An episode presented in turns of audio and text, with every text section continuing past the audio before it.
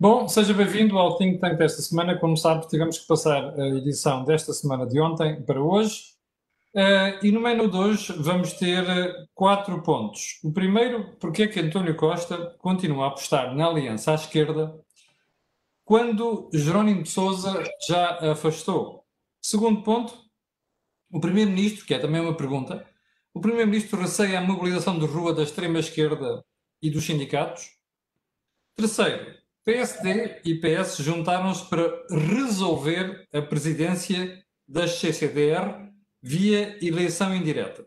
Isto mostra que nenhum acredita na regionalização. E quarto e último ponto, a negligência no lar de Reguengos de Monsaraz, que custou a vida a 16 idosos e uma funcionária. Isto é revelador do estado em que está a saúde em Portugal? Joaquim Aguiar, vamos então ao primeiro tópico. Por que é que António Costa continua a falar em alianças à esquerda quando o PCP, pelo menos na forma, já as afastou? Camilo, uh, o atual primeiro-ministro António Costa está na situação em que nunca esperou estar, nem nunca desejou estar. Aliás, é uma situação em que nenhum político quer estar. Isto é, quando mudam as circunstâncias de tal modo que têm de mudar a política, quem está no exercício do poder está numa posição insustentável, porque tem que continuar as promessas e propostas do passado e, ao mesmo tempo, tem que adivinhar o que é que vão ser as possibilidades no futuro. Ora, quem está neste tipo de situação não pode voltar para trás, mas também não pode avançar. Então, o que é que procura o Primeiro-Ministro? Procura transferir as responsabilidades para aqueles a quem ele propôs entendimentos e alianças e que não responderam positivamente. Tenta isso agora com o, dirigente, o secretário-geral do Partido Comunista, mas logo a seguir vai tentar fazer isso com o presidente do PSD, com o Rui Rio. Porque o que ele não pode é ficar aliado apenas a ele próprio num governo minoritário neste tipo de circunstâncias. E o que é que vão fazer os outros? Os outros vão dizer não a todos os convites que ele fizer. Ó oh, Joaquim, mas uh, não faria mais sentido, uma vez que já se percebeu que a, a aliança à esquerda se afigura cada vez mais improvável, não faria sentido António Costa ser mais objetivo numa aliança à direita, neste caso com o PSD?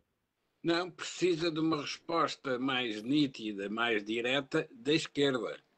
Isto é, ele precisa de ser rejeitado pela esquerda para depois poder dizer eu fui rejeitado por aqueles a quem eu propus um entendimento. Ó há pessoas do Partido Comunista Português que me dizem em mim em privado que Jerónimo de Sousa já terá dito formalmente a António Costa que não vai haver aliança. Aliás, que esta oportunidade que foi o orçamento suplementar foi viabilizado pelo PSD era a oportunidade que o PCP está, precisava para se começar a soltar da aliança que tinha com o PS. Bom, mas isso é apenas a justificação formal. Porque a justificação efetiva, convém não esquecermos como é que nasceu a geringonça. A geringonça nasce de uma iniciativa do Partido Comunista e do Jerónimo de Sousa que, por sua vez, se responsabilizou perante o Partido Comunista da estratégia que tinha uh, tomado a iniciativa de lançar e que ofereceu o poder ao António Costa. Ora, essa, uh, essa responsabilidade, uh, o Jerónimo de Souza não quer continuar com ela para o futuro porque já percebeu que as circunstâncias futuras não vão permitir nada daquilo que ele quis fazer quando propôs a geringonça. Porque quando propôs a geringonça, o que queria fazer era impedir as políticas de ajustamento que tinham sido negociadas com a Troika. Agora, aquilo que ele sabe que está para a frente é só políticas de ajustamento. Não vai haver mais nada a fazer que não seja ajustar a uma dívida que é muito maior do que era nos tempos da Troika. Daí, daí o afastamento do PCP, não é? Porque é a oportunidade e é o momento certo. Claro que não, não pode deixar de fazer, está na, na natureza das coisas que tem de fazer. Aliás, não é só o PCP que vai ter que fazer isso, porque o Bloco de Esquerda também vai ter que fazer. Porque o Bloco de Esquerda vai ficar sem temas. Mas, ó Joaquim, o Bloco de Esquerda, aqui a, a, a, conversa é um bocado mais fluida. Ou seja, aliás, mais fluida não. Os americanos uh, costumam utilizar uma expressão para isto que é slicky. Ou seja, o Bloco de Esquerda não diz que não, mas começa já a ir buscar algumas bandeiras que estavam na anterior legislatura mas que não conseguiu nada. Por exemplo, a história da saúde, por exemplo, a, a história da regionalização. Ou seja, no caso do Bloco, a coisa é mais se me derem alguma coisa, eu vou lá. Mas o Bloco também sabe que as circunstâncias futuras não permitem nenhuma dessas propostas. Não é o problema do António Costa concordar com as propostas ou não, é que não vai haver condições objetivas para lançar essas propostas. Portanto, o, o, o, ao Bloco de Esquerda o que vai acontecer é cortar-lhe a língua. Não pode, não pode dizer nada porque não há nada para dizer. Deixe-me ali ao Jorge antes de voltar à questão consigo. Jorge, qual é a tua opinião? Uh, vamos lá ver. Nós temos que lembrar como é que a geringonça nasceu. Portanto, a geringonça nasceu, o Joaquim relembrou isso, quando o Partido Comunista se dispôs a fazer algo que tinha sido, que foi inédito na democracia portuguesa, que era, através de uma coligação, uh, por impedimento do partido vencedor, um, fazer, fazer criar um governo na lógica de que era um governo que iria ser estável e que, portanto, iria de alguma forma corresponder na altura aos, aos, à proposta que o próprio Presidente da República, Cavaco Silva, tinha feito. Um, e, portanto, esse governo serviu numa primeira, numa primeira legislatura, mas esta segunda legislatura tem condições realmente de natureza substancial muito diferentes das do passado. E isso põe um problema à origem da própria geringonça que a geringonça era para, uh, se nós recordarmos, era para virar a página da austeridade e todos nós sabemos que a página que vem, que vem aí é uma página não só de austeridade, mas uma página de exigência adicional para o país para se fazer reformas. E aí, uh, e é através dessa necessidade dessas reformas que o país vai ter que fazer que a geringonça começa, no fundo, a emperrar e ela emperra por uma razão ou duas muito objetivas. A primeira tem a ver com o modelo de desenvolvimento que pode surgir resultante da ajuda europeia. A ajuda europeia pode ter um figurino que pode ser muito exigente do ponto de vista, ponto de vista uh, reformista. E aí o Partido Comunista e o Bloco de Esquerda podem não estar na mesma página que o próprio Partido Socialista que tem necessidade de obter esses fundos para o país e, portanto, nessas circunstâncias, a geringonça passa a ser muito pouco útil. Uh, António Costa mantém, porque já tem dentro do próprio partido uma pressão, diria, uma tensão à esquerda, uh, ele próprio também não pode descartar nem essa, nem essa tensão à esquerda do partido, nem pode descartar a geringonça, a geringonça, neste caso o Partido Comunista e o, e o Bloco, porque tem receio, e é óbvio que esse receio uh, faz todo sentido, tem receio que o Partido Comunista venha para a rua uh, opor-se a um conjunto de matérias que possam vir a ser colocadas. Uh, e, portanto, adicionando a tudo isto, a reconfiguração da própria Europa. Ou seja, a Europa também não sabe como é que vai sair da crise, sabe que é através de uma injeção maciça de fundos para substituir a falta de investimento privado e a falta do consumo privado, uh, e, portanto, um, os Estados vão, vão ter um peso significativo, mas também há uma, há uma ideia que, que é prévia, que é a entrada do Estado na economia, segundo os tratados europeus, tem que ser seguido de uma modalidade como é que o Estado deve sair da economia. Mas, Jorge, eu, já, eu tinha deixado a questão europeia para um segundo plano e já vais perceber porquê. O que eu gostava que tu analisasses primeiro era porque é que o Primeiro-Ministro continua a fazer estas ladainhas públicas de que a sua profissão de fé é primeiro com a extrema-esquerda. Mas ele já percebeu, pelas declarações do PCP e mesmo do Bloco, que a malta não está nem aí. Oh, Camilo, é, é, as razões porque o, Primeiro-Ministro António Costa reforça a geringonça são muito mais fortes hoje do que eram quando ela se formou. Mas porquê? Por causa da situação que vivemos? Por causa da situação específica que vivemos, em que se começar a fazer, vamos, vamos a coisas muito concretas para também os espectadores perceberem.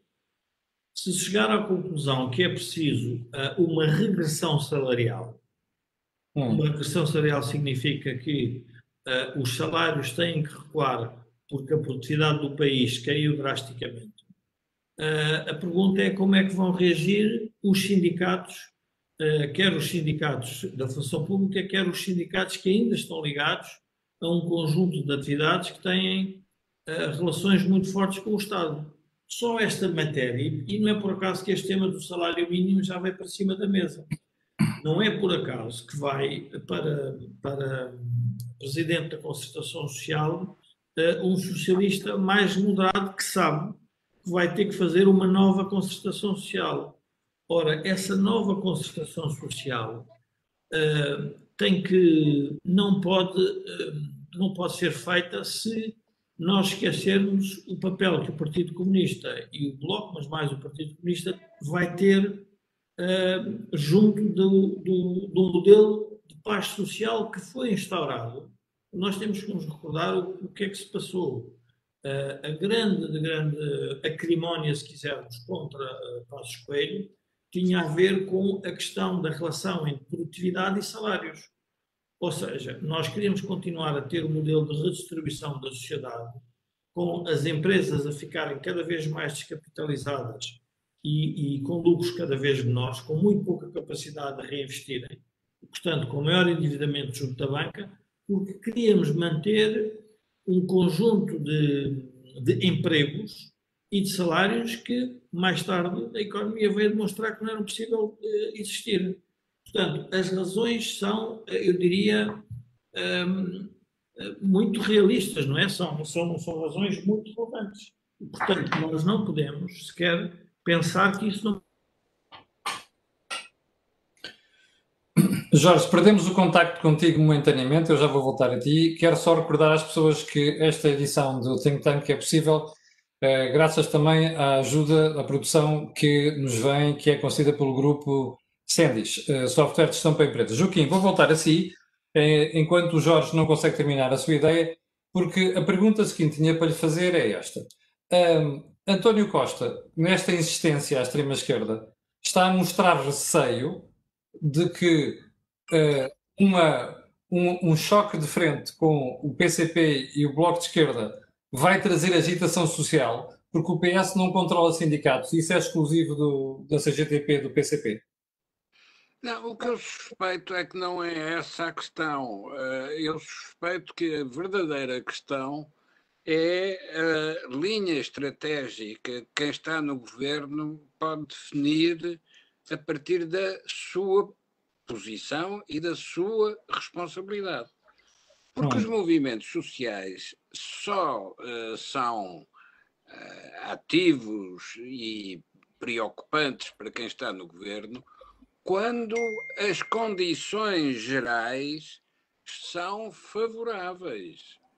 Ora, nas circunstâncias atuais, qualquer movimento de protesto ou de revolta vai encontrar um, uma dificuldade.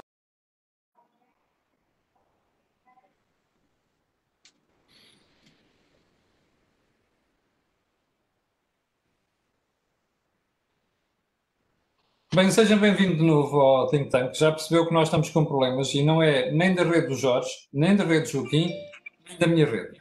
Provavelmente é uma sobrecarga nas ligações que têm, dizem respeito aos servidores da própria, uh, da, própria web, da, da, aplicação associada da Cisco, que é a WebEx. Bom, ó Joaquim, desculpe, Joaquim estava a explicar, quando a emissão foi ao ar, o Joaquim estava a explicar que uh, a situação agora é diferente.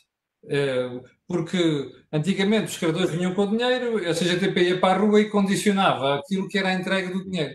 E o Joaquim estava a explicar que desta vez não é assim. Podemos retomar esse raciocínio, por favor? Não, desta vez não é assim. É, desta vez não há uma negociação com credores externos hum. que, feita a negociação, nos entregam o dinheiro de que nós precisávamos. Hoje a situação é completamente diferente, porque até há dinheiro para vir, por enquanto, nas próximas fases já não sabe se haverá, mas não há ninguém com quem se esteja a negociar.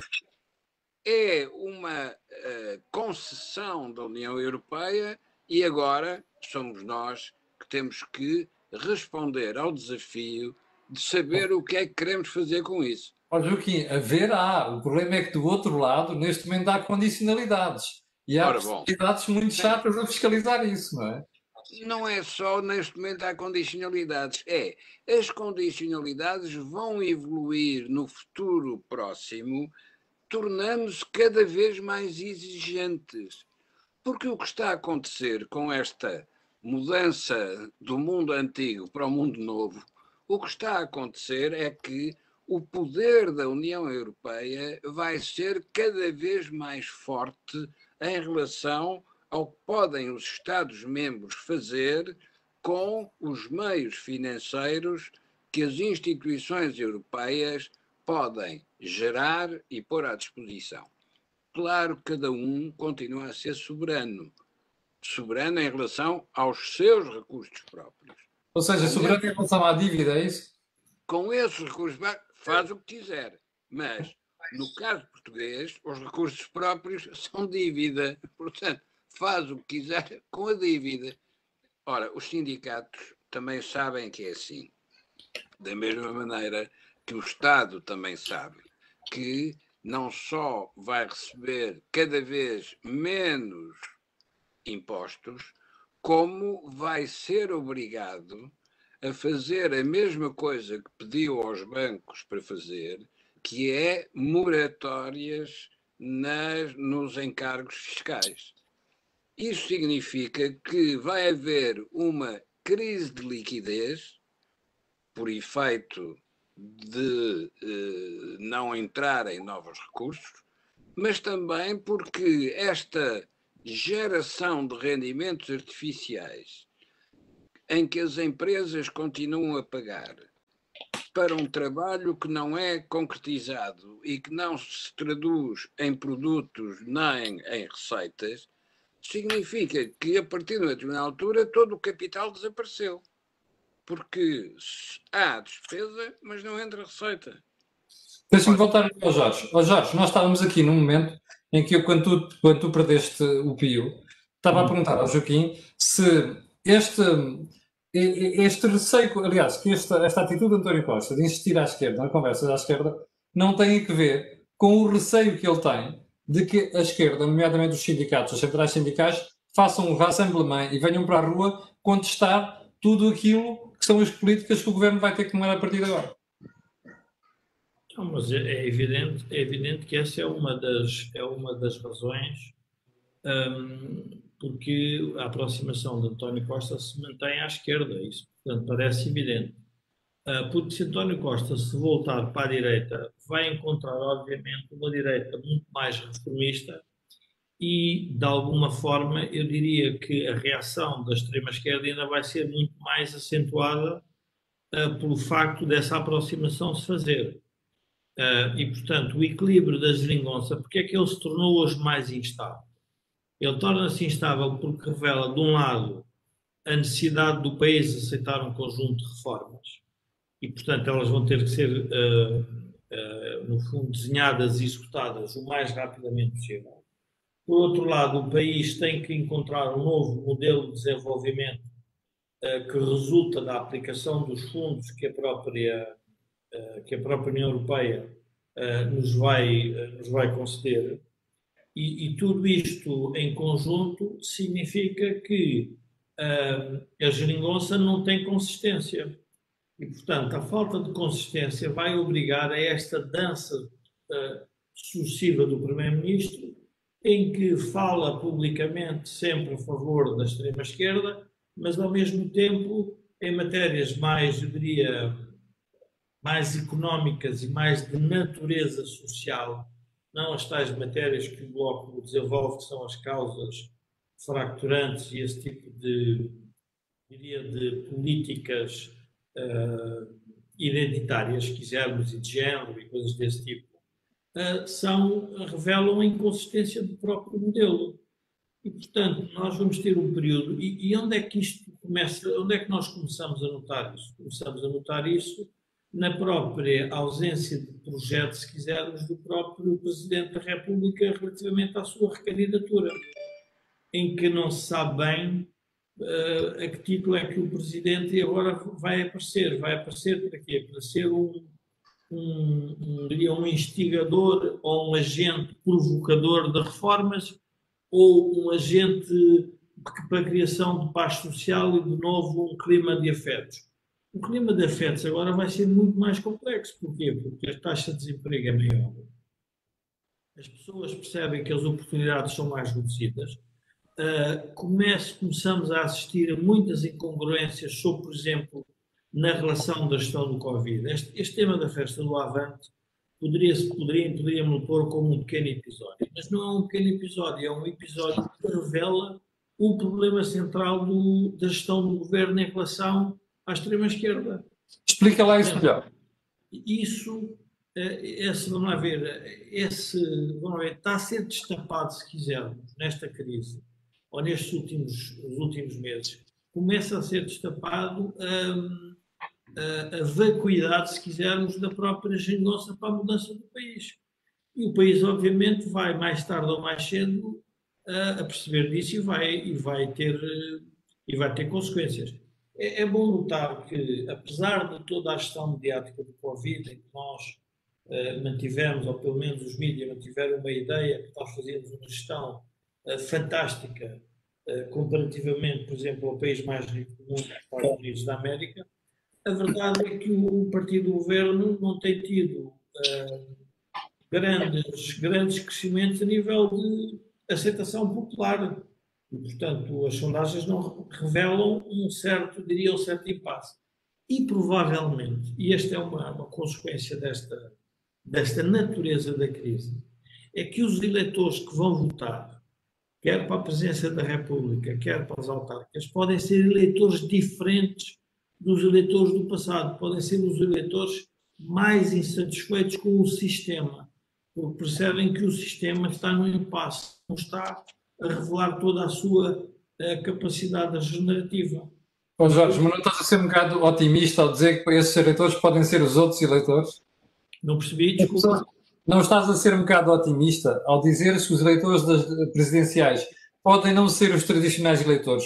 É que eu não estou a ver grandes mudanças, estou a ver a população anestesiada, é? mesmo em pleno momento de crise. Por exemplo, estavas a falar há bocadinho das intenções de voto. Uh, as sondagens de opinião dizem que a Ministra da Saúde, para mim é das principais responsáveis na má gestão da pandemia, é só a ministra mais popular do governo, depois da saída de Mário Centeno, que esse também já tinha feito os disparates. Ou seja, o que tu estás a ver é que as pessoas dão aos dois ministros com mais disparates intenções de voto ou seja, de popularidade impensável. Camila, a, a população pode estar resignada e pode estar passiva, mas eh, tem uma razão de ser. A razão de ser é que ela própria reconhece que o regime não consegue eh, fazer de modo diferente. E a ideia de que não há alternativa, que também é uma construção uh, mediática feita nos últimos tempos, também leva a essa resignação. A nossa, o que nós deveríamos estar a, a debater é qual é o momento em que a população reconhece que isto não é uma solução para o país. e não é uma solução para o país, porque nós, nós, temos que nos lembrar que quando a Troika chegou a Portugal, exigiu que os três maiores partidos tradicionais do arte de governação estivessem associados ao memorando de entendimento. Ora, mas, neste momento, mas, mas, ó, mas depois... o Joaquim tocou nesse ponto e é muito importante perceber. Neste Sim. momento, nós estamos entregues a nós mesmos. Entregues a nós mesmos significa que estamos entregues regime, à, à configuração do regime democrático como ele é hoje. E ele está-se a revelar, uh, vamos lá ver, uh, incapaz de criar soluções, porque as soluções uh, não estão a ser apresentadas porque a própria oposição ainda está à procura, se quisermos, do seu sítio, do seu, do seu onde é que deve estar. Quer estar numa posição uh, muito mais violenta, muito mais agressiva, uh, mas aí corre o risco de parecer que não é uma posição responsável, não é uma posição institucional, não é uma posição que reconhece qual é o problema do país. Esse é um dos temas. Depois temos o tema uh, da luta do eleitorado entre a Iniciativa Liberal, o CDS e o Chega, que também é outra situação. E o próprio PSD está neste momento também um pouco paralisado por esse, por esse, por esse, por esse motivo. Ah, e eu diria que a resignação é, uma, é um estado de alma natural neste momento. Ah, agora, a pergunta é qual é o momento em que esse estado de alma se altera. Se nós nos lembrarmos da Troika, temos que recordar que o nosso estado de alma começou a aquecer começou a ser revelado a partir do momento em que apareceram as grandes modificações na economia portuguesa. E foi aí que os professores vieram para a rua, uh, foi aí que nós tivemos as manifestações de quase todo o tipo de sindicatos, tivemos greves gerais, tivemos, uh, como eu diria, uh, a inteligência de esquerda portuguesa reunida, em que, no fundo, na altura, comandada até por Mário Soares, em que explicava que o primeiro-ministro tinha medo de sair à rua porque não conseguia enfrentar a rua. Uh, e, portanto, esse medo de enfrentar a rua que uh, Mário Soares atribuía uh, a Passos Coelho é o mesmo medo que António Costa tem. É exatamente igual. Porquê? Porque só que neste momento ele consegue ter esse silêncio, se quisermos, ou essa paz podre, que é vamos deixar as coisas andar como, como estão, vamos é tentar ver se os fundos europeus nos resolvem aquilo que a economia privada não consegue resolver. É deixa-me voltar ao Joaquim. Está no país. Sim, deixa-me voltar ao Joaquim por causa da questão dos fundos europeus. O Joaquim dizia há bocadinho, e parece-me de forma acertada, que agora os fundos têm condicionalidade. Mas, ó Joaquim, desmita-me se estiver errado. Isto é na parte das doações, das subvenções, ou seja, do dinheiro a fundo perdido. Porque na parte dos empréstimos, embora com umas taxas muito favoráveis, o governo português tem autonomia total para fazer o que quer, certo? Tem, mas uh, os programas é que não podem separar claramente o que é dinheiro de uma origem e o que é dinheiro de outra origem. E, portanto, quando são examinados os programas, são examinados independentemente da origem dos fundos que são aplicados. Ó Joaquim, e... está a ver porque estou a fazer a pergunta. É que eu já ouvi dirigentes do PS dizerem em privado que agora estão muito mais aliviados porque o dinheiro que vem aí vai permitir comprar a extrema-esquerda. Eles podem dizer o que quiserem, mas isso é relativamente indiferente. Já vou tentar explicar porque é que é relativamente indiferente. Uh, mas vamos lá ver o que é isso das condicionalidades. Porque na crise de 2008, 2011, as condicionalidades eram em função de um padrão de equilíbrio que era conhecido. As economias que estavam desequilibradas tinham de ser reajustadas para esse padrão de equilíbrio. Hoje nada disso existe, porque não há o padrão de equilíbrio. As métricas foram todas cortadas e não foram substituídas por outras nas métricas normais, bancos que têm que fazer as moratórias que estão a fazer já teriam perdido a sua uh, capacidade de equilíbrio entre responsabilidades uh, e depósitos. Mas, mais importante ainda, é uma outra coisa: é que a nova condicionalidade será gerada por efeito das estratégias europeias. Isto é, onde antes havia um padrão de equilíbrio, agora vai haver um padrão de necessidade. A Europa precisa que cada um dos Estados-membros contribua para uma resposta estratégica europeia. E é por isso que a situação atual é completamente diferente daquela que vivemos nos tempos da Troika. Agora deixe-me dizer uma outra coisa sobre essa história das, das sondagens. As sondagens pertencem ao universo de comunicação das redes sociais, de que este programa é um exemplo. A regra essencial para quem entra nas redes sociais é não acreditar naquilo que as redes sociais confirmam o que o próprio está a dizer porque as redes sociais são muito voláteis, mudam de opinião rapidamente em função. Oh, Joaquim, mas aqui vigora o mesmo. Deixa acabar. Em função daquilo que é a teoria mais atraente em cada momento. As hum. sondagens são do mesmo tipo. As sondagens são utilizadas pelos operadores políticos com muitas cautelas. Nunca se lê uma sondagem diretamente em função do resultado. Tem de ser interpretado em função da tendência. O que as tendências estão a mostrar é que quem está no exercício do poder é quem tem maior valorização nas sondagens. Só que o exercício do poder só é favorável quando fornece resultados positivos. Porque se fornecer resultados negativos, de repente, as sondagens altamente favoráveis transformam-se em sondagens muito desfavoráveis.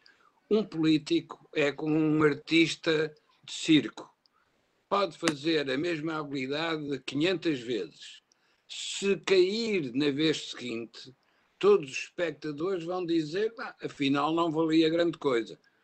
Ora, também por isso é preciso ter cuidado ao usar redes sociais e é preciso ter cuidado ao usar uh, sondagens. Mas, Joaquim, deixa-me só. Espera, coisa diferente. É que eu tenho que explicar aqui, porque senão vai, vai baralhar as pessoas, Joaquim, que é assim. O problema aqui não é redes sociais. O problema nas redes sociais, desculpe lá, mas é o mesmo, a mesma situação que o Joaquim tem na imprensa em geral. O Joaquim tem boa imprensa e tem má imprensa. Tem bons analistas e tem maus analistas. Quem decide isso é quem lê os jornais e decide pagar pelos jornais. Se eu pago por um jornal, se eu perceber que o conjunto de informação que vem ali me é credível. Ora, nas redes sociais já aconteceu isso. Eu percebo o que o Joaquim está a dizer, mas isso era no princípio. Hoje em dia, as pessoas vão para as redes sociais, mas espera aí, mas confiam em duas ou três pessoas e não confio nas outras. Mas isso é a credibilidade que faz parte da vida, não é? Camilo, eu só quis dizer que quem usa redes sociais, como quem usa jornais, não pode ficar a confiar na confirmação daquilo que ele próprio diz, porque as redes sociais lhe dão razão ou porque outros jornalistas noutros jornais confirmaram aquilo que ele estava a dizer a regra fundamental para quem trabalha quer nas redes sociais, quer no jornalismo, é ter distância crítica em relação ao que está a ver, porque há certos abraços que matam, há certos elogios que condenam ao fracasso imediatamente a seguir. Muito bem. Eu, eu, eu, eu, como nunca me candidatei a eleições, mas tive de trabalhar durante muitos anos com candidatos a eleições, nunca tenho eh, qualquer dúvida sobre o que é a volatilidade da opinião pública e das redes sociais e dos jornalismos. o que nós temos a obrigação de fazer, sobretudo se estivermos a aconselhar alguém que se candidata a eleições, é fazer a análise do que é o campo de possibilidades e dizer o problema que vai enfrentar, mesmo depois de ter ganho as eleições, o problema que vai enfrentar é um problema deste tipo. Ora, neste momento, o problema que nós temos de enfrentar, quer estejam no poder, quer estejam na oposição, é que mudou o quadro de referências Nada Deixa... do que está a acontecer é comparável com o que já se viveu. Deixa-me ir ao Jorge outra vez. Jorge, uh, não, não, queres comentar ainda alguma coisa? Eu depois tu introduz o ponto seguinte. Não, eu, eu, queria comentar esta, esta questão que o Joaquim pôs de termos uma distância, distância crítica e, e, de alguma forma, nós tentarmos revelar aquilo que está escondido. Hum. Eh, quando tu falas na questão dos fundos, que há uma diferença entre os fundos que são entregues com condicionalidades e os fundos uh, que não são entregues com condicionalidade, vamos pôr, uh, vamos pôr isto tudo nos eixos. Sem a Europa, Portugal, Espanha, Itália e a Grécia não tinham neste momento acesso a mercados. E, portanto, Sim. a Europa, como projeto europeu, colapsava a Europa tomou a decisão de não colapsar, com a responsabilidade colocada em cima de cada país sobre os fundos que vai receber e que vai ter que os pagar através de um modelo de contribuições diferente do passado. E, portanto, nós vamos ter que os pagar. Nenhum deste dinheiro é fundo perdido. Esse é o primeiro, é a primeira falácia que nós temos que que, que, que, denunciar. O dinheiro não é fundo perdido, este dinheiro vai ser pago através das contribuições dos países para o orçamento comunitário. E vamos ter que pagar os empréstimos que a comunidade vai, que a União Europeia vai contrair no mercado e que vai entregar aos países. Ora, qual é o problema deste modelo? O problema deste modelo é que pode ser ainda muito mais gravoso que o modelo anterior.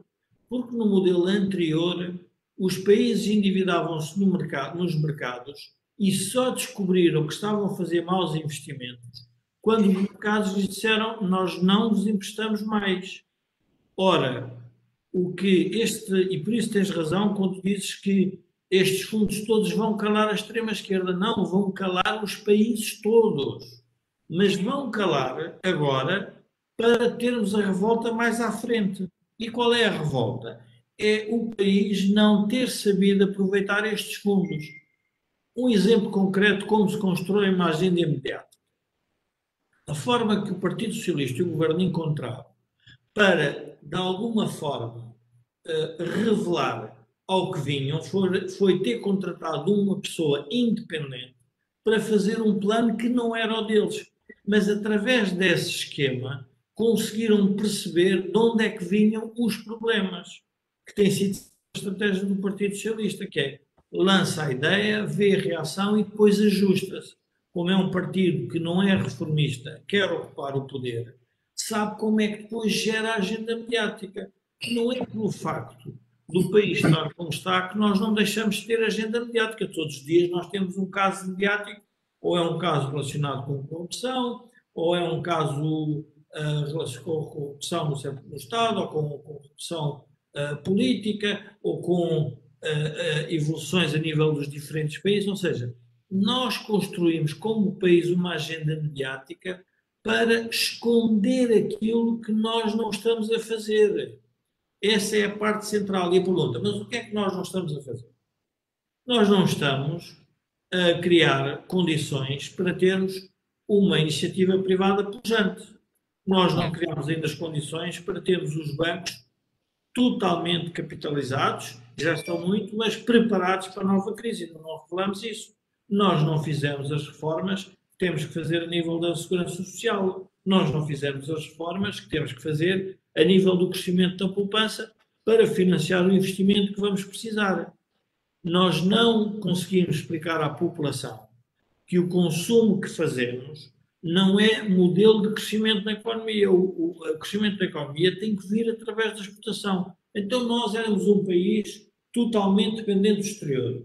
Os mercados exteriores fecham-se porque também eles próprios entram em recessão. E nós vamos achar que vamos ter boa vida? Portanto, isto é a maior ofuscação mediática que está a ser feita. E o problema é que nós, neste momento, não temos instituições, porque os partidos, e aí o Joaquim tem razão quando refere uh, o rompimento do padrão clássico. O padrão clássico que fez, que fez nascer estes partidos, ele está-se a desmoronar lentamente. E não é por assim? acaso que nós temos uma crise, uh, no caso CDS, nós temos dois novos partidos, a Iniciativa Liberal e temos o Chega, e nós temos o, o PSD ainda vacilando sobre qual é a oposição que quer fazer, porque o modelo ainda está a ser construído. Não estou a dizer que nós tenhamos a solução, estou a dizer é que é preciso querer fazer diferente do passado. Porque se se quiser dizer que vamos fazer igual ao passado, nós vamos repetir todos os mesmos erros. E, portanto, a única questão que, que nos resta é estarmos a, a comentar uma eventual intervenção externa, que de alguma forma, e, e esta, vamos ver, eh, o que é que esta crise nos ensinou? A intervenção externa foi uh, afastada quase que liminarmente, porque de repente percebeu-se que, através um reforço do orçamento comunitário de emissão de dívida, nós vamos ter condições para ter dinheiro para aplicar. Então, qual é o problema? O problema é que não vai haver intervenção externa, vai haver uma intervenção interna. Sim, interna, interna com a União Europeia. Interna e antes de haver o problema, como tu dizias há bocadinho. Claro, Porque mas... antigamente nós pedimos ajuda quando já não tínhamos financiamento. Agora pedimos ajuda, ainda temos, vamos ter esse financiamento, mas a intervenção da União e do Sr. Mark Rutte é prévia. Sim, mas, oh, oh Camilo, o que eu quero dizer é que nós vamos nos confrontar com uma intervenção interna. Quando eu digo intervenção interna é uma tensão política crescente, porque hum. as soluções que estão a ser desenhadas são soluções ainda ancoradas a ideias do passado. Nós, a partir do momento em que não acreditamos que o crescimento vem com os mercados europeus e mundiais, que é preciso voltar a acreditar nas empresas, é preciso voltar a acreditar em condições é preciso que os salários se ajustem à produtividade. Nós, em termos práticos, estamos a manter exatamente o mesmo modelo. Ora, esse ah, modelo revelou-se em duas décadas de crescimento zero. Nós, no programa anterior, explicámos quais são as três alternativas que se põem aos países que estão nesta situação. Nós estamos a caminhar para uma, uma alternativa que é não ter nada e, portanto, vamos entrar em cumprimentos de dívida privada e, portanto, o incumprimento de dívida privada, que é o que nós assistimos. Quando nós assistimos, por exemplo, a um fenómeno como, como a TAP, é um bom exemplo. Aquele modelo de negócios, ou outro qualquer modelo de negócio, que assente numa ideia estratégica que não tem ligação à realidade do mercado, leva a que os Estados tenham que vir a intervir. Ora, isso vai levar a um crescimento adicional do Estado na economia. E a pergunta é: mas se os Estados resolvessem os problemas todos da economia, então éramos todos estatistas, todos. Ninguém teria problema nenhum nisso. Até os liberais provavelmente diriam, não, então o Estado resolve tudo. Não, o Estado com a iniciativa privada resolve parte dos problemas. Mas é preciso ter uma concepção, diria, diferente de relação entre Estado e sociedade e iniciativa privada. Ora, é essa concepção que vai ser posta em causa que ela foi posta constitucionalmente em causa quando a Troika esteve em Portugal, e como vemos agora, não há nada que seja anticonstitucional. Ora, o que é que isso significa? Significa que estamos a ser regidos por uma Constituição que ela própria pode estar ultrapassada, mas que nós não temos capacidade de a mudar. Não temos capacidade de mudar porque não queremos enfrentar o problema. Bom, para, eu, eu, nós estamos a ficar sem tempo, já vamos com 46 minutos de programa. Uh, queria, vou abreviar isto porque vou deixar nos temas para a próxima semana. Uh, gostava de tentar perceber de vossa parte Uh, como é que a gente explica que um Estado que diz que tem o SNS que tem e diz que o SNS se reinventou com a pandemia, palavras da ministra Marta Temido, é o mesmo SNS e é a mesma Direção-Geral de Saúde que deixam acontecer um crime de negligência do Estado, como aquele que aconteceu no lar de idosos dos Reguengos de Monsaraz, em que agora se sabe que as pessoas morreram por desidratação e por não terem tido acesso à medicação adequada para cada caso. E chegamos ao ponto em que descobrimos que o lar não tem sequer registro daquilo que é a medicação de cada uma destas pessoas. Joaquim Aguiar lida muito com a SNS e com a saúde. Oh, Joaquim, explique-me como é que um Estado deixa acontecer isto com tantas loas ao SNS e à presença do Estado no caminho. Um Estado pode ser regulador ou pode ser executante. Como se tem visto agora com a propaganda do Bloco de Esquerda sobre a saúde, o Estado é proprietário uhum. do Sistema Nacional de Saúde. E, portanto, sendo proprietário, deixa de ser regulador. Porque o proprietário regula-se a si próprio e não precisa de ser regulado. Ora, como este proprietário ainda por cima tem a soberania democrática, é um proprietário que está fora de qualquer vigilância. Só que há uma série de serviços, como por exemplo os lares de idosos, que são. Uh, têm de ser autorizados e regulados por entidades públicas. E de repente, o tal proprietário que deve ser dono dos hospitais, que não precisa de ser regulado porque ele próprio é o regulador de si mesmo, é esse mesmo Estado o responsável pela inexistência de regulação em situações que são também de saúde pública. O que é que isto mostra?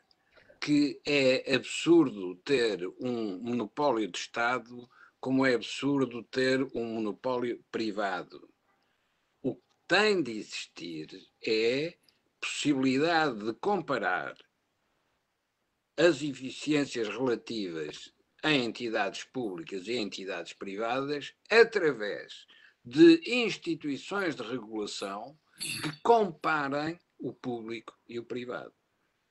Isso era feito através de umas uh, organizações chamadas público-privadas, que estavam ao serviço do público como qualquer outro hospital do Estado, mas tinham uma gestão privada que permitia fazer a comparação com os outros hospitais do Estado. Por que é que se terminou com isso? Curiosamente, porque se acusava as parcerias público-privadas de serem lucrativas. Ora bom, faziam exatamente o mesmo, os mesmos serviços, ou estavam obrigados às mesmas regras de qualidade, tinham de satisfazer o mesmo tipo de doente, não podiam recusar nenhum doente, mas davam lucro. Ora bom, isto é o, o, o, a, a, maior a, autopunição que os estatistas podem fazer a si próprios é têm de acabar com a comparação para continuarem a ser os príncipes perfeitos. Não. Eles partiram o espelho para não se verem ao espelho. Esse é o problema de, uh, de uma política de saúde que é desenvolvida na perspectiva não da qualidade de serviços, mas na perspectiva do patrão que oferece saúde aos seus subordinados, só que oferece saúde envenenada. E o que acontece a seguir é que quem vai ser tratado sai pior do que quando entrou. Pois, como estamos a ver, aliás. Jorge, o que é que tu, o que é, qual é a tua leitura de uma situação? Oh, oh Camilo, a minha leitura, eh, eu talvez tentasse fazer aqui um, um paralelismo. Eh, primeiro, acho que é uma irresponsabilidade política se o que se passou relativamente ao lar se tem passado numa ponte Ou seja, se a ponte tem caído e têm morrido não sei quantas pessoas em resultante da queda da ponte, em que o próprio Estado tem que verificar as condições de segurança dessa ponte, nós percebemos, percebemos por, por exemplo, o que aconteceu no governo de Guterres com o ministro Jorge Coelho, que imediatamente se demitiu, porque percebeu que com uma queda da ponte, o Estado ele próprio estava a revelar a sua incapacidade de manter aquilo, aquilo que ele próprio tinha definido que era a sua atribuição. Ora, este aqui é o problema. Nós estamos, nós, se nós começarmos a observar a imprensa com algum cuidado, nós começamos a verificar que a política está-se toda a criminalizar. Ou seja, estamos a, trans, a transferir tudo para o Ministério Público para uh, pôr em causa criação de crimes contra o Estado que são praticados por agentes do Estado que eles próprios foram vítimas de uma legislação que impôs essas regras ao Estado. E, portanto, este círculo vicioso entre criminalização da política e a política fugir às suas responsabilidades leva a que a sociedade fique baralhada. Ou seja, baralhada porquê? Porque parece que não há ninguém que seja responsável pela condução dos negócios públicos. Ora, nós, como cidadãos em democracia, quando elegemos um governo, elegemos para governar não é em nome da iniciativa privada, é em nome de todos nós, usando os recursos que são de todos, que são os recursos postos à disposição do Estado, para que o Estado cumpra as suas funções. Ora, quando ele próprio não cumpre e a política usa o argumento de Ministério Público, fugindo à sua responsabilidade, na prática degrada a vida institucional. Por isso é que nós temos um grande distanciamento e as pessoas não percebem ou não entendem porque é que não há responsabilidade política. Se repararmos, nós tivemos os casos uh, uh, dos incêndios, tivemos os casos de tanques, e a resposta é, é sempre a mesma. Vamos abrir um inquérito, doa a quem doer, vamos apurar as responsabilidades. Mas nenhum, uh, nenhum diz, mas a responsabilidade também é nossa.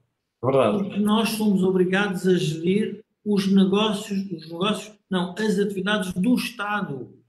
E o Joaquim tem razão, porque quando diz que, bom, e quando nós eliminamos a comparação, que é o setor privado, isto ainda é muito mais grave, porque eu, nessa altura, poderia então fazer uma legislação que me fosse mais favorável. Mas como, não, como, os, como os políticos têm, diria, vão atrás da onda mediática, criam a eles próprios condições que os impedem de exercer a sua, a sua função política. Senhor, última questão, muito rapidamente, temos dois minutos só. Joaquim, o Joe Biden com a senhora Kamala Harris, tem probabilidades de ganhar as eleições americanas?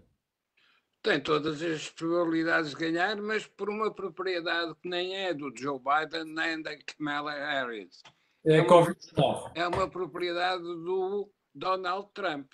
Isto é, o Donald Trump é um exemplo dos efeitos perversos, ou os efeitos não intencionais.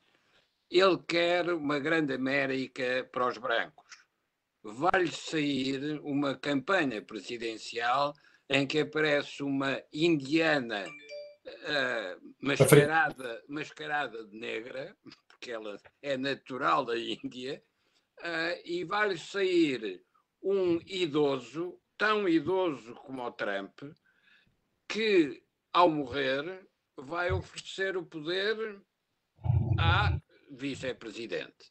E, portanto, o Donald Trump, que cria a grande América Branca, vai eh, entrar num contexto de eleição decadente da democracia americana. Porque uma democracia que só tem candidatos septuagenários está seguramente doente. Jorge, para fechar. Uh, eu, eu, eu, talvez um, fizesse uma previsão uh, similar, mas por razões diferentes. Eu acho que Donald Trump entrou numa, numa campanha de autodestruição. autodestruição a partir do momento em que uh, politicamente desafiou, se quiser, as instituições americanas centrais à democracia, uh, que, é, que no fundo é a própria administração com o seu conhecimento uh, e poder científico. E, portanto, eu acho que esse é o momento em que se Trump revela uma certa incapacidade de perceber a força da administração americana para um, para um presidente que se coloca numa posição muito solitária, se quisermos, e muito egocêntrica. Mas a minha previsão é diferente. É eu acho que a partir de novembro a América vai entrar em ebulição séria, porque uh, a fragmentação ou fratura no eleitorado americano é de tal ordem que provavelmente nós vamos assistir a uma disputa nos tribunais sobre os resultados eleitorais.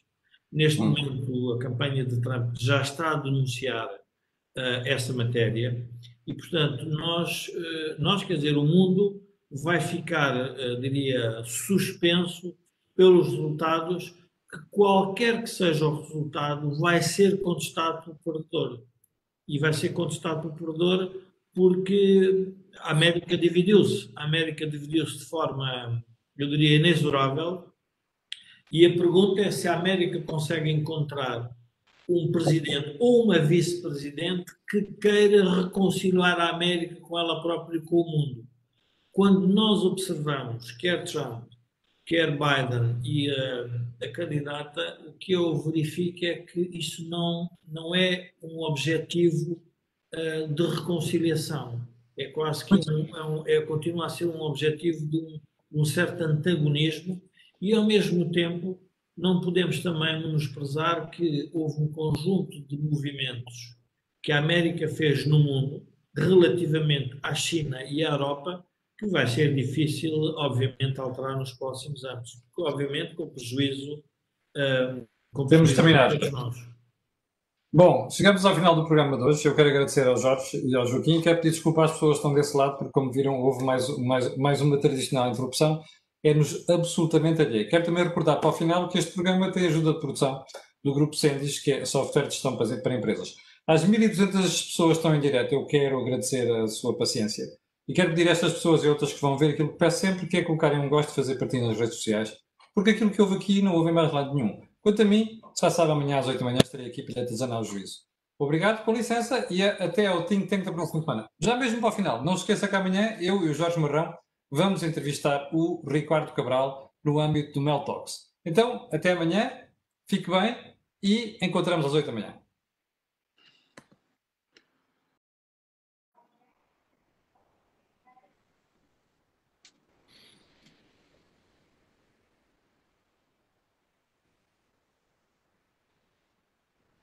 Bem, seja bem-vindo de novo ao Think Tank. Já percebeu que nós estamos com problemas e não é nem da rede do Jorge, nem da rede do Joaquim, nem da minha rede. Provavelmente é uma sobrecarga nas ligações que têm, dizem respeito aos servidores da própria, uh, da, própria web, da, da, aplicação associada da Cisco, que é a WebEx. Bom, ó Joaquim, desculpe, o Joaquim estava a explicar, quando a emissão foi ao ar, o Joaquim estava a explicar que uh, a situação agora é diferente. Uh, porque antigamente os credores vinham com o dinheiro, a CGTP ia para a rua e condicionava aquilo que era a entrega do dinheiro. E o Joaquim estava a explicar que desta vez não é assim. Podemos retomar esse raciocínio, por favor? Não, desta vez não é assim. É, desta vez não há uma negociação com credores externos hum. que, feita a negociação, nos entregam o dinheiro de que nós precisávamos. Hoje a situação é completamente diferente porque até há dinheiro para vir, por enquanto, uh, nas próximas fases já não sabe se haverá, mas não há ninguém com quem se esteja a negociar. É uma uh, concessão da União Europeia e agora somos nós que temos que responder ao desafio de saber o que é que queremos fazer com isso. Olha, Joaquim, haver há. O problema é que do outro lado, neste momento, há condicionalidades. E há condicionalidades muito chatas a fiscalizar isso, não é? não é só neste momento há condicionalidades, é as condicionalidades vão evoluir no futuro próximo, tornando-se cada vez mais exigentes. Porque o que está a acontecer com esta mudança do mundo antigo para o mundo novo, o que está a acontecer é que o poder da União Europeia vai ser cada vez mais forte em relação ao que podem os Estados-membros fazer com os meios financeiros que as instituições europeias podem gerar e pôr à disposição. Claro que cada um continua a ser soberano. Soberano em relação aos seus recursos próprios. Ou seja, soberano em relação à dívida, é isso? Com esses recursos faz o que quiser. Mas, no caso português, os recursos próprios são dívida. Portanto, faz o que quiser com a dívida. Ora, os sindicatos também sabem que é assim. Da mesma maneira que o Estado também sabe que não só vai receber cada vez menos impostos, como vai ser obrigado a fazer a mesma coisa que pediu aos bancos para fazer, que é moratórias nas, nos encargos fiscais. Isso significa que vai haver uma crise de liquidez por efeito de eh, não entrarem novos recursos, mas também porque esta geração de rendimentos artificiais em que as empresas continuam a pagar para um trabalho que não é concretizado e que não se traduz em produtos nem em receitas, significa que a partir de uma determinada altura todo o capital desapareceu. Porque há despesa, mas não entra receita. Deixa-me voltar ao Jorge. Ó Jorge, nós estávamos aqui num momento em que eu, quando tu, quando tu perdeste o Pio, estava a uhum. perguntar ao Joaquim se este, este receio, aliás, que esta, esta atitude de António Costa de insistir à esquerda, na conversa à esquerda, não tem a ver com o receio que ele tem de que a esquerda, nomeadamente os sindicatos, as centrais sindicais, façam um rassemblement e venham para a rua contestar tudo aquilo que são as políticas que o governo vai ter que tomar a partir de agora. Mas é, é evidente, é evidente que essa é uma das, é uma das razões um, porque a aproximação de António Costa se mantém à esquerda, isso portanto parece evidente. Uh, porque se António Costa se voltar para a direita, vai encontrar, obviamente, uma direita muito mais reformista e, de alguma forma, eu diria que a reação da extrema-esquerda ainda vai ser muito mais acentuada uh, pelo facto dessa aproximação se fazer. Uh, e, portanto, o equilíbrio da geringonça, porque é que ele se tornou hoje mais instável? Ele torna-se instável porque revela, de um lado, a necessidade do país aceitar um conjunto de reformas e, portanto, elas vão ter que ser, uh, uh, no fundo, desenhadas e executadas o mais rapidamente possível. Por outro lado, o país tem que encontrar um novo modelo de desenvolvimento uh, que resulta da aplicação dos fundos que a própria, que a própria União Europeia nos, vai, nos vai conceder e, e, tudo isto em conjunto significa que uh, a geringonça não tem consistência. E, portanto, a falta de consistência vai obrigar a esta dança uh, sucessiva do Primeiro-Ministro, em que fala publicamente sempre a favor da extrema-esquerda, mas, ao mesmo tempo, em matérias mais, eu diria, mais económicas e mais de natureza social, não as tais matérias que o Bloco desenvolve, que são as causas fracturantes e esse tipo de, diria, de políticas uh, identitárias, se quisermos, e de género e coisas desse tipo, uh, são, revelam a inconsistência do próprio modelo. E, portanto, nós vamos ter um período. E, e onde é que isto começa? Onde é que nós começamos a notar isso? Começamos a notar isso na própria ausência de projeto, se quisermos, do próprio Presidente da República relativamente à sua recandidatura, em que não se sabe bem uh, a que título é que o Presidente agora vai aparecer. Vai aparecer para quê? Para ser um, um, um, um instigador ou um agente provocador de reformas ou um agente para a criação de paz social e, de novo, um clima de afetos. O clima de afetos agora vai ser muito mais complexo. Porquê? Porque a taxa de desemprego é maior. As pessoas percebem que as oportunidades são mais reduzidas. Uh, comece, começamos a assistir a muitas incongruências sobre, por exemplo, na relação da gestão do Covid. Este, este tema da festa do Avante poderia, poderia, poderíamos pôr como um pequeno episódio, mas não é um pequeno episódio, é um episódio que revela o problema central do, da gestão do governo em relação à extrema-esquerda. Explica lá isso melhor. Isso, eh, esse, vamos lá ver, esse, vamos ver, está a ser destapado, se quisermos, nesta crise, ou nestes últimos, últimos meses, começa a ser destapado hum, a, a vacuidade, se quisermos, da própria geringonça para a mudança do país.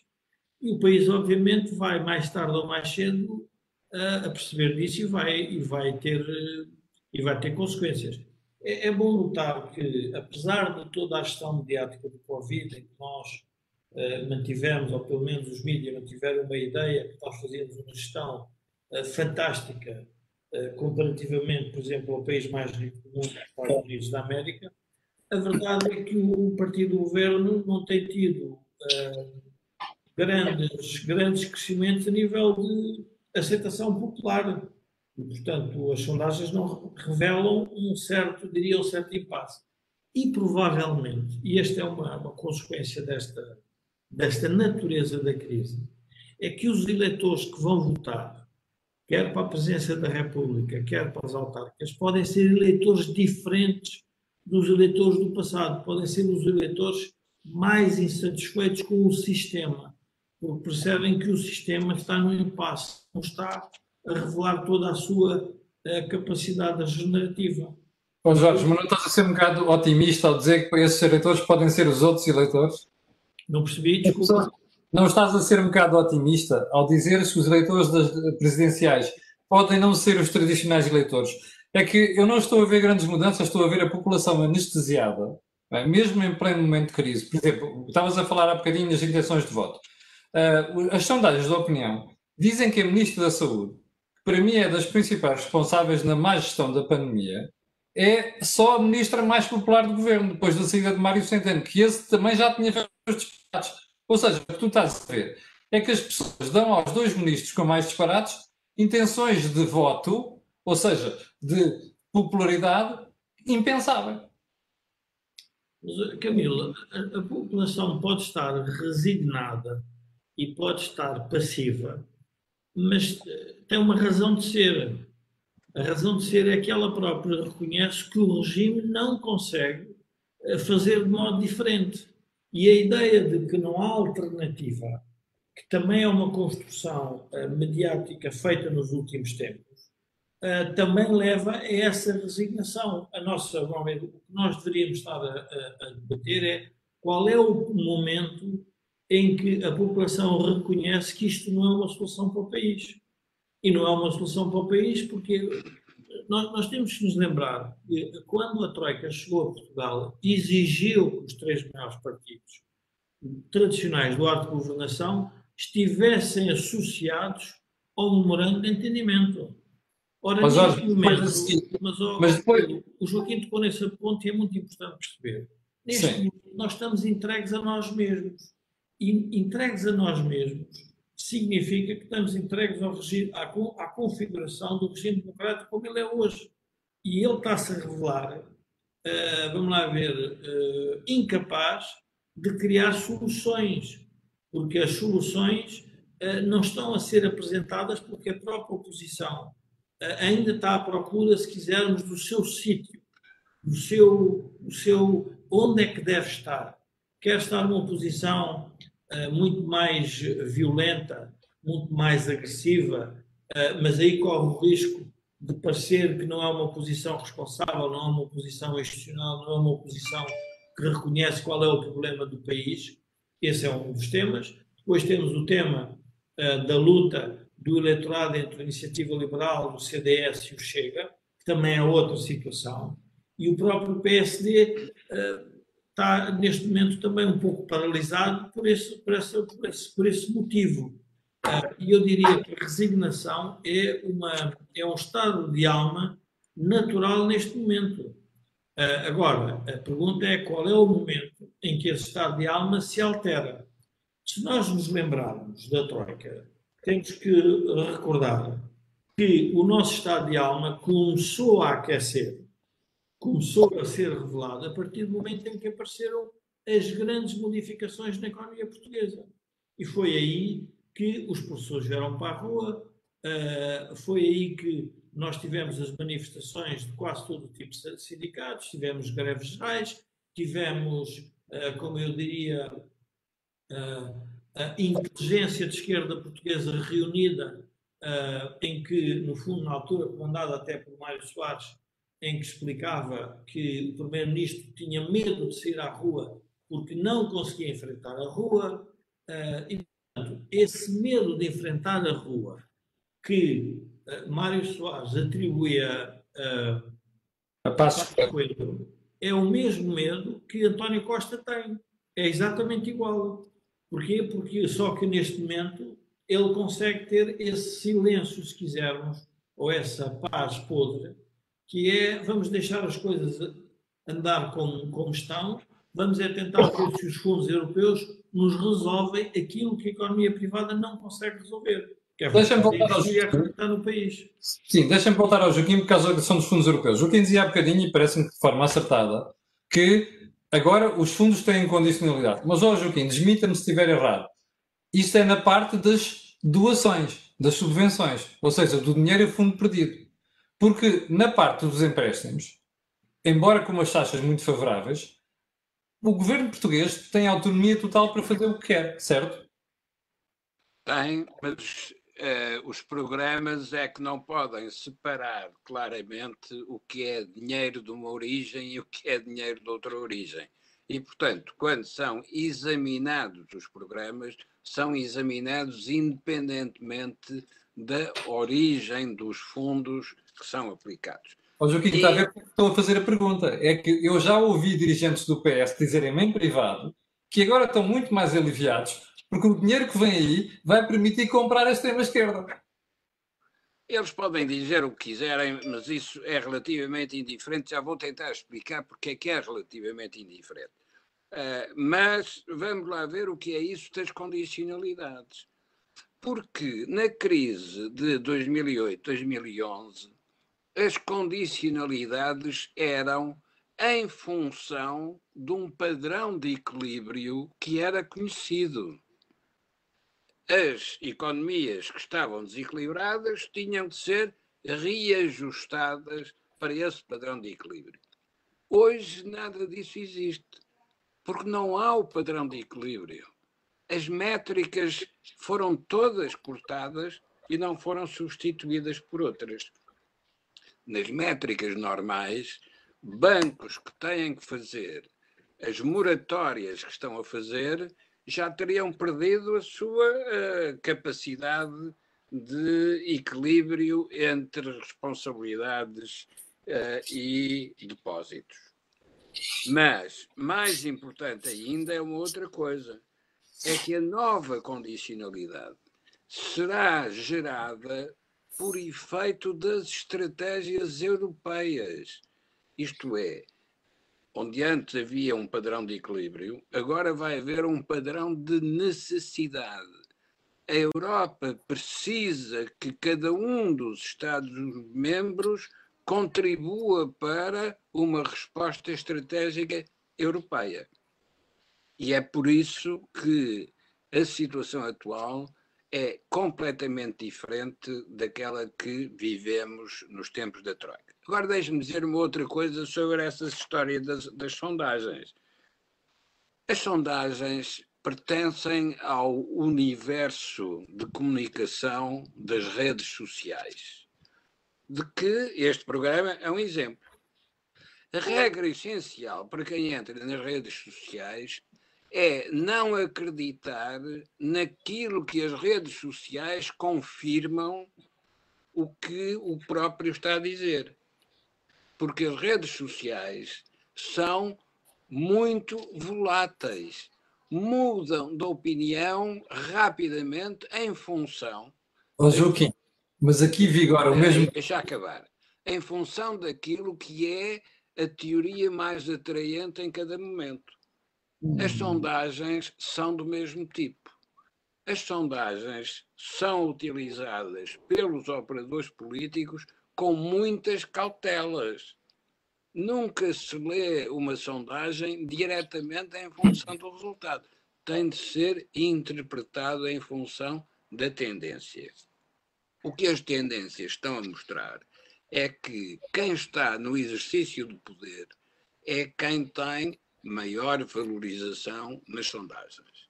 Só que o exercício do poder só é favorável quando fornece resultados positivos. Porque se fornecer resultados negativos, de repente, as sondagens altamente favoráveis transformam-se em sondagens muito desfavoráveis. Um político é como um artista de circo. Pode fazer a mesma habilidade 500 vezes. Se cair na vez seguinte, todos os espectadores vão dizer, ah, afinal não valia grande coisa. Ora, também por isso é preciso ter cuidado ao usar redes sociais e é preciso ter cuidado ao usar uh, sondagens. Oh, Joaquim, só espera, coisa diferente. O que eu tenho que explicar aqui, porque senão vai, vai baralhar as pessoas, Joaquim, que é assim, o problema aqui não é redes sociais. O problema nas redes sociais, desculpe lá, mas é o mesmo, a mesma situação que o Joaquim tem na imprensa em geral. O Joaquim tem boa imprensa e tem má imprensa. Tem bons analistas e tem maus analistas. Quem decide isso é quem lê os jornais e decide pagar pelos jornais. Se eu pago por um jornal, se eu perceber que o conjunto de informação que vem ali me é credível. Ora, nas redes sociais já aconteceu isso. Eu percebo o que o Joaquim está a dizer, mas isso era no princípio. Hoje em dia, as pessoas vão para as redes sociais, mas espera aí, mas confiam em duas ou três pessoas e não confiam nas outras. Mas isso é a credibilidade que faz parte da vida, não é? Camilo, eu só quis dizer que quem usa redes sociais, como quem usa jornais, não pode ficar a confiar na confirmação daquilo que ele próprio diz, porque as redes sociais lhe dão razão ou porque outros jornalistas noutros jornais confirmaram aquilo que ele estava a dizer. A regra fundamental para quem trabalha quer nas redes sociais, quer no jornalismo, é ter distância crítica em relação ao que está a ver, porque há certos abraços que matam, há certos elogios que condenam ao fracasso imediatamente a seguir. Muito bem. Eu, eu, eu, eu, como nunca me candidatei a eleições, mas tive de trabalhar durante muitos anos com candidatos a eleições, nunca tenho eh, qualquer dúvida sobre o que é a volatilidade da opinião pública e das redes sociais e dos jornalistas. O que nós temos a obrigação de fazer, sobretudo se estivermos a aconselhar alguém que se candidata a eleições, é fazer a análise do que é o campo de possibilidades e dizer o problema que vai enfrentar mesmo depois de ter ganho as eleições, o problema que vai enfrentar é um problema deste tipo. Ora, neste momento, o problema que nós temos de enfrentar, quer estejam no poder, quer estejam na oposição, é que mudou o quadro de referências. Nada Deixa... do que está a acontecer é comparável com o que já se viveu. Deixa-me ir ao Jorge outra vez. Jorge, uh, não, não, queres comentar ainda alguma coisa? Eu depois tu introduz o ponto seguinte. Não, eu, eu, queria comentar esta, esta questão que o Joaquim pôs de termos uma distância, distância crítica e, e, de alguma forma, nós tentarmos revelar aquilo que está escondido. Hum. Eh, quando tu falas na questão dos fundos, que há uma diferença entre os fundos que são entregues com condicionalidade e os fundos uh, que não são entregues com condicionalidade, Vamos pôr, uh, vamos pôr isto tudo nos eixos. Sem a Europa, Portugal, Espanha, Itália e a Grécia não tinham neste momento acesso a mercados. E, portanto, Sim. a Europa, como projeto europeu, colapsava. A Europa tomou a decisão de não colapsar, com a responsabilidade colocada em cima de cada país sobre os fundos que vai receber e que vai ter que os pagar através de um modelo de contribuições diferente do passado. E, portanto, nós vamos ter que os pagar. Nenhum deste dinheiro é fundo perdido. Esse é o primeiro, é a primeira falácia que nós temos que, que, que, que denunciar. O dinheiro não é fundo perdido, este dinheiro vai ser pago através das contribuições dos países para o orçamento comunitário. E vamos ter que pagar os empréstimos que a comunidade vai, que a União Europeia vai contrair no mercado e que vai entregar aos países.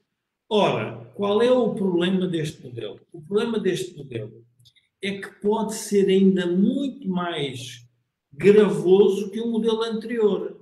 Porque no modelo anterior, os países endividavam-se no mercado, nos mercados e só descobriram que estavam a fazer maus investimentos quando os mercados lhes disseram nós não vos emprestamos mais. Ora, o que este, e por isso tens razão quando dizes que estes fundos todos vão calar a extrema-esquerda. Não, vão calar os países todos. Mas vão calar agora para termos a revolta mais à frente. E qual é a revolta? É o país não ter sabido aproveitar estes fundos. Um exemplo concreto como se constrói uma agenda imediata a forma que o Partido Socialista e o Governo encontraram para, de alguma forma, uh, revelar ao que vinham foi ter contratado uma pessoa independente para fazer um plano que não era o deles. Mas, através desse esquema, conseguiram perceber de onde é que vinham os problemas, que tem sido a estratégia do Partido Socialista, que é lança a ideia, vê a reação e depois ajusta-se como é um partido que não é reformista, quer ocupar o poder, sabe como é que depois gera a agenda mediática.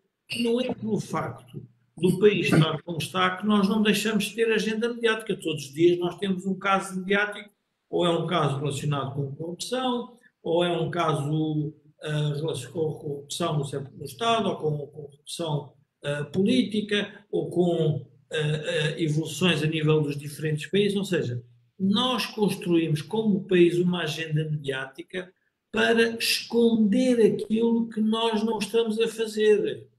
Essa é a parte central. E a pergunta, mas o que é que nós não estamos a fazer?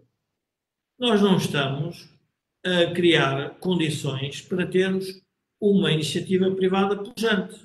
Nós não criamos ainda as condições para termos os bancos totalmente capitalizados, já estão muito, mas preparados para a nova crise. Não revelamos isso.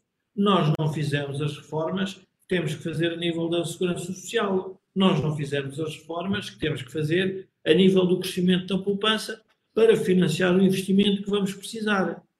Nós não conseguimos explicar à população que o consumo que fazemos não é modelo de crescimento da economia. O, o, o crescimento da economia tem que vir através da exportação. Então, nós éramos um país totalmente dependente do exterior os mercados exteriores fecham-se porque também eles próprios entram em recessão. E nós vamos achar que vamos ter boa vida? Portanto, isto é a maior ofuscação mediática que está a ser feita. E o problema é que nós, neste momento, não temos instituições, porque os partidos, e aí o Joaquim tem razão quando refere uh, o rompimento do padrão clássico o padrão clássico que fez, que fez nascer estes partidos, ele está-se a desmoronar lentamente. E não é por acaso que nós temos uma crise, uh, no caso CDS, nós temos dois novos partidos, a Iniciativa Liberal e temos o Chega, e nós temos o, o PST ainda vacilando sobre qual é a oposição que quer fazer, porque o modelo ainda está a ser construído. Não estou a dizer que nós tenhamos a solução. Estou a dizer é que é preciso querer fazer diferente do passado. Porque se se quiser dizer que vamos fazer igual ao passado, nós vamos repetir todos os mesmos erros. E, portanto, a única questão que, que nos resta é estarmos a, a comentar uma eventual intervenção uh, externa, que de alguma forma, e, e, esta, vamos ver, o que é que esta crise nos ensinou? A intervenção externa foi uh, afastada quase que liminarmente, porque de repente percebeu-se que, através do reforço do orçamento comunitário de emissão de dívida, nós vamos ter condições para ter dinheiro para aplicar. Então, qual é o problema? O problema é que não vai haver intervenção externa, vai haver uma intervenção interna. Sim, interna, interna da União Europeia. Interna e antes de haver o problema, como tu dizias há bocadinho. Claro, Porque antigamente mas... nós pedíamos ajuda quando já não tínhamos financiamento. Agora pedimos ajuda, ainda temos, vamos ter esse financiamento, mas a intervenção da União e do Sr. Mark Rutte é prévia. Sim, mas, oh, oh, Camilo, o que eu quero dizer é que nós vamos nos confrontar com uma intervenção interna. O que eu digo intervenção interna é uma tensão política crescente, porque hum. as soluções que estão a ser desenhadas são soluções ainda ancoradas a ideias do passado.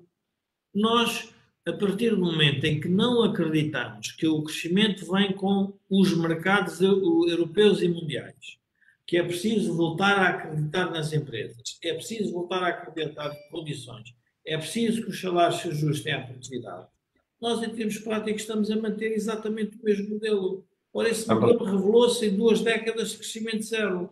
Nós, no programa anterior, explicámos quais são as três alternativas que se põem aos países que estão nesta situação. Nós estamos a caminhar para uma, uma alternativa que é não ter moeda, e, portanto, vamos entrar em cumprimentos de dívida privada. E, portanto, o incumprimento de dívida privada, que é o que nós assistimos. Quando nós assistimos, por exemplo, a um fenómeno como, como a TAP, é um bom exemplo. Aquele modelo de negócios, ou outro qualquer modelo de negócio, que assente numa ideia estratégica que não tem ligação à realidade do mercado, leva a que os Estados tenham que vir a intervir. Ora, isso vai levar a um crescimento adicional do Estado na economia. E a pergunta é: mas se os Estados resolvessem os problemas todos da economia, então éramos todos estatistas, todos.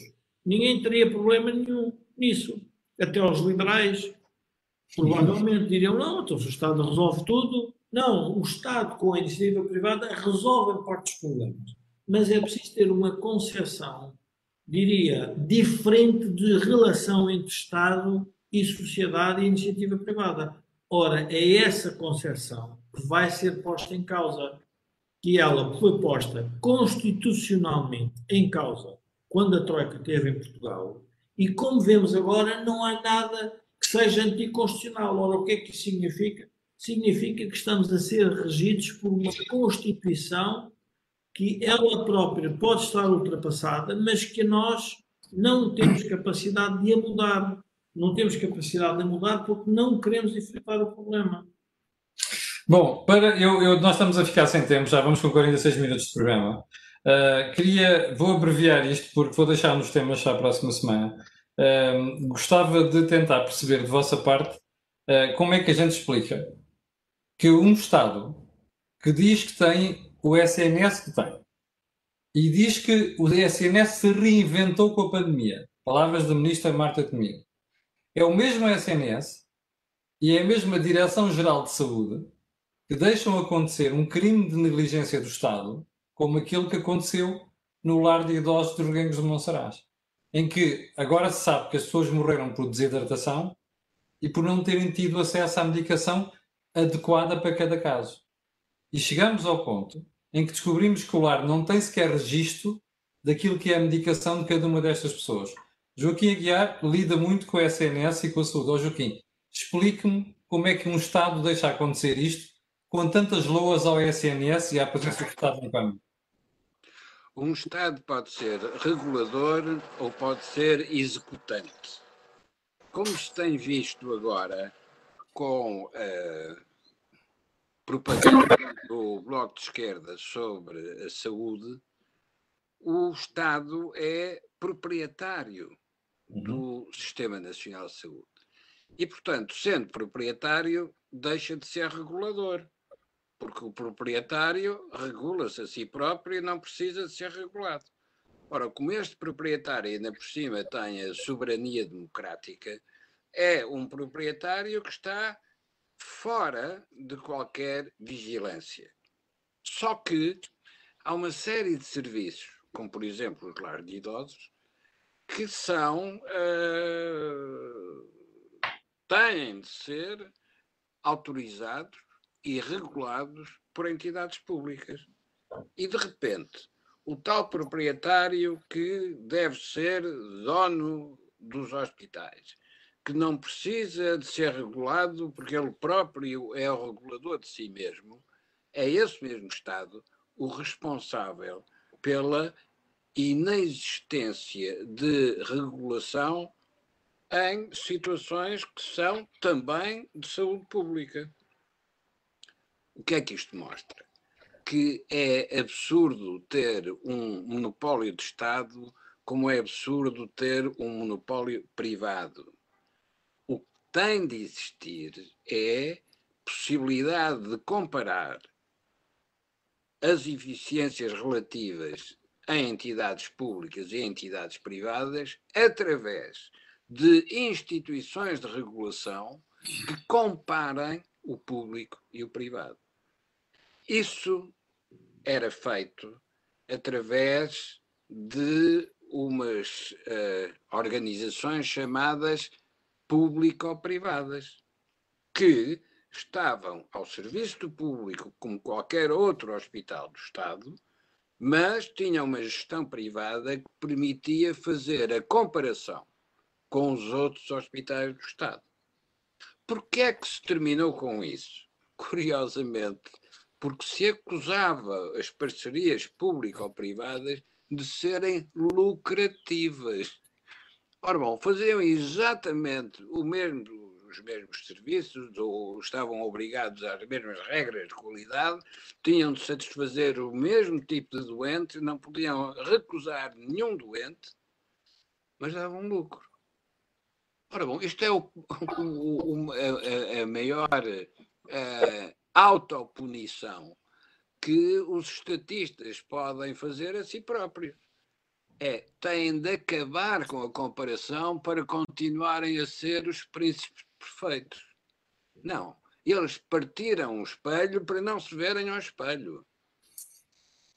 Esse é o problema de, uh, de uma política de saúde que é desenvolvida na perspectiva não da qualidade de serviços, mas na perspectiva do patrão que oferece saúde aos seus subordinados, só que oferece saúde envenenada.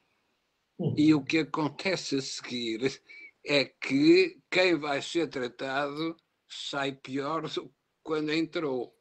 Pois, como estamos a ver, aliás. Jorge, o que é que tu, o que é, qual é a tua leitura de uma situação? Oh, Camilo, a minha leitura, eh, eu talvez tentasse fazer aqui um, um paralelismo. Uh, primeiro, acho que é uma irresponsabilidade política. Se o que se passou relativamente ao lar se tem passado numa ponte, ou seja, se a ponte tem caído e têm morrido não sei quantas pessoas, em resultante da queda da ponte, em que o próprio Estado tem que verificar as condições de segurança dessa ponte, nós percebemos, percebemos por, por exemplo, o que aconteceu no governo de Guterres com o ministro Jorge Coelho, que imediatamente se demitiu, porque percebeu que com uma queda da ponte, o Estado ele próprio estava a revelar a sua incapacidade de manter aquilo, aquilo que ele próprio tinha definido que era a sua atribuição. Ora, este aqui é o problema. Nós estamos, nós, se nós começarmos a observar a imprensa com algum cuidado, nós começamos a verificar que a política está-se toda a criminalizar. Ou seja, estamos a, trans, a transferir tudo para o Ministério Público para uh, pôr em causa criação de crimes contra o Estado que são praticados por agentes do Estado, que eles próprios foram vítimas de uma legislação que impôs essas regras ao Estado. E, portanto, este círculo vicioso entre criminalização da política e a política fugir às suas responsabilidades leva a que a sociedade fique baralhada. Ou seja, baralhada porquê? Porque parece que não há ninguém que seja responsável pela condução dos negócios públicos. Ora, nós, como cidadãos em democracia, quando elegemos um governo, elegemos para governar não é em nome da iniciativa privada, é em nome de todos nós, usando os recursos que são de todos, que são os recursos postos à disposição do Estado, para que o Estado cumpra as suas funções. Ora, quando ele próprio não cumpre e a política usa o argumento de Ministério Público, fugindo à sua responsabilidade, na prática degrada a vida institucional. Por isso é que nós temos um grande distanciamento e as pessoas não percebem ou não entendem porque é que não há responsabilidade política. Se repararmos, nós tivemos os casos uh, uh, dos incêndios, tivemos os casos de tanques e a resposta é, é sempre a mesma. Vamos abrir um inquérito, doa a quem doer, vamos apurar as responsabilidades. Mas nenhum eh, nenhum diz, mas a responsabilidade também é nossa. Verdade. Porque nós somos obrigados a gerir os negócios, os negócios, não, as atividades do Estado. E o Joaquim tem razão, porque quando diz que, bom, e quando nós eliminamos a comparação, que é o setor privado, isto ainda é muito mais grave, porque eu nessa altura poderia então fazer uma legislação que me fosse mais favorável mas como, não, como, os, como os políticos têm, diria, vão atrás da onda mediática, criam a eles próprios condições que os impedem de exercer a sua, a sua função política. Senhor, última questão, muito rapidamente, temos dois minutos só. Joaquim, o Joe Biden com a senhora Kamala Harris, tem probabilidades de ganhar as eleições americanas? Tem todas as probabilidades de ganhar, mas por uma propriedade que nem é do Joe Biden nem da Kamala Harris. É, é, uma, é uma propriedade do Donald Trump. Isto é, o Donald Trump é um exemplo dos efeitos perversos, ou os efeitos não intencionais. Ele quer uma grande América para os brancos.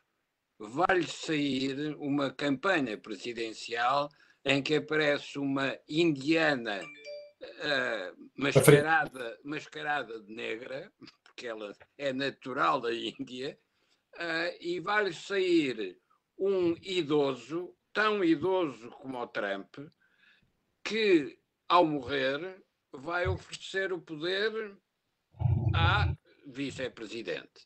E, portanto, o Donald Trump, que cria a grande América branca, vai uh, entrar num contexto de eleição decadente da democracia americana. Porque uma democracia que só tem candidatos septuagenários está seguramente doente. Jorge, para fechar. Uh, eu, eu, eu, talvez um, fizesse uma previsão uh, similar, mas por razões diferentes. Eu acho que Donald Trump entrou numa, numa campanha de autodestruição. Autodestruição a partir do momento em que uh, politicamente desafiou, se quisermos, as instituições americanas centrais à democracia, uh, que, é, que no fundo é a própria administração com o seu conhecimento uh, e poder científico. E, portanto, ah, ah, eu acho que esse é o momento em que ah, se Trump revela uma certa incapacidade de perceber a força da administração americana para um, para um presidente que se coloca numa posição muito solitária, se quisermos, e muito egocêntrica. mas a minha previsão é diferente. É que eu acho que a partir de novembro a América vai entrar em ebulição séria porque a, a fragmentação ou fratura no eleitorado americano é de tal ordem que provavelmente nós vamos assistir a uma disputa nos tribunais sobre os resultados eleitorais. Neste hum. momento, a campanha de Trump já está a denunciar uh, essa matéria e, portanto, nós, uh, nós, quer dizer, o mundo vai ficar, uh, diria, suspenso pelos resultados que qualquer que seja o resultado vai ser contestado pelo perdedor. e vai ser contestado pelo perdedor porque a América dividiu-se. A América dividiu-se de forma, eu diria, inexorável. E a pergunta é se a América consegue encontrar um presidente ou uma vice-presidente que queira reconciliar a América com ela própria e com o mundo. Quando nós observamos, quer Trump, quer Biden e uh, a candidata, o que eu verifico é que isso não, não é um objetivo uh, de reconciliação. É quase que um, é, um, é, continua a ser um objetivo de um, um certo antagonismo e, ao mesmo tempo, não podemos também menosprezar que houve um conjunto de movimentos que a América fez no mundo relativamente à China e à Europa que vai ser difícil, obviamente, alterar nos próximos anos. Obviamente, com prejuízo. Uh, com Temos de terminar. Bom, chegamos ao final do programa de hoje. Eu quero agradecer ao Jorge e ao Joaquim. Quero pedir desculpa às pessoas que estão desse lado, porque, como viram, houve mais, mais, mais uma tradicional interrupção é-nos absolutamente alheio. Quero também recordar para o final que este programa tem ajuda de produção do Grupo Sendis, que é software de gestão para empresas. Às 1.200 pessoas que estão em direto, eu quero agradecer a sua paciência. E quero pedir a estas pessoas e outras que vão ver aquilo que peço sempre, que é colocarem um gosto de fazer partilha nas redes sociais, porque aquilo que houve aqui não houve em mais lado nenhum. Quanto a mim, já sabe, amanhã às 8 da manhã estarei aqui para lhe desanar o juízo. Obrigado, com licença, e até ao Think Tank da próxima semana. Já mesmo para o final, não se esqueça que amanhã eu e o Jorge Marrão vamos entrevistar o Ricardo Cabral no âmbito do Mel Talks. Então, até amanhã, fique bem e encontramos às 8 da manhã.